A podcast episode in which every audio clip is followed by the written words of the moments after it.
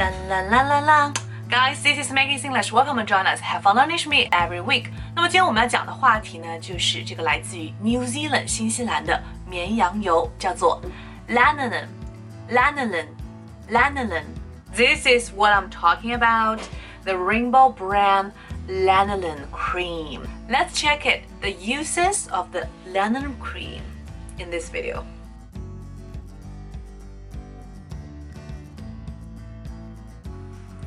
Firstly, I like to use this Lanolin cream as a skin moisturizer. 那么润肤保湿这一块肯定是美羊油最大的一个特色。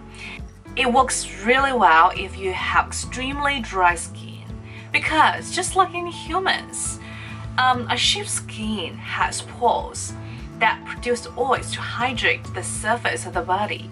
那么就跟人一样，羊身上也有毛孔，然后呢，它会产生出这种油脂来保护它自己的一个什么皮肤。Well, I strongly suggest that you can use it on special areas of your body like knees, 膝盖、elbows 手肘 feet 的脚哈。Um, I would do that like at night before sleep. 在睡觉之前呢，你可以就是洗完澡之后香喷喷的哈，然后涂上这个啊 Lanolin Cream 之后呢，把它均匀的，因为它其实这个质地啊不是很粘稠的那种，所以说呢会非常舒服。Yeah，it's not like really 啊、uh, sticky，you know，不是很 sticky 那种，very light and moisturizing，非常保湿的。Yes, okay. And then when you apply all the lanolin cream on your feet, you can just wear the socks, long socks. 大家可以去买那种地板袜啊，就是大家可以在睡觉之前穿上这个地板袜哈。那第二天起来，整个冬天这个脚都会是香喷喷的，然后又嫩嫩的哈。Well, that's what I suggest you can do. And also you can apply it all over your body. 你的身体全部的部分都可以把它就是涂起来都没问题。 so that's the first tip I would like to suggest for you. The second one is that you can use some of the lanolin cream, you know, on your chapped lips.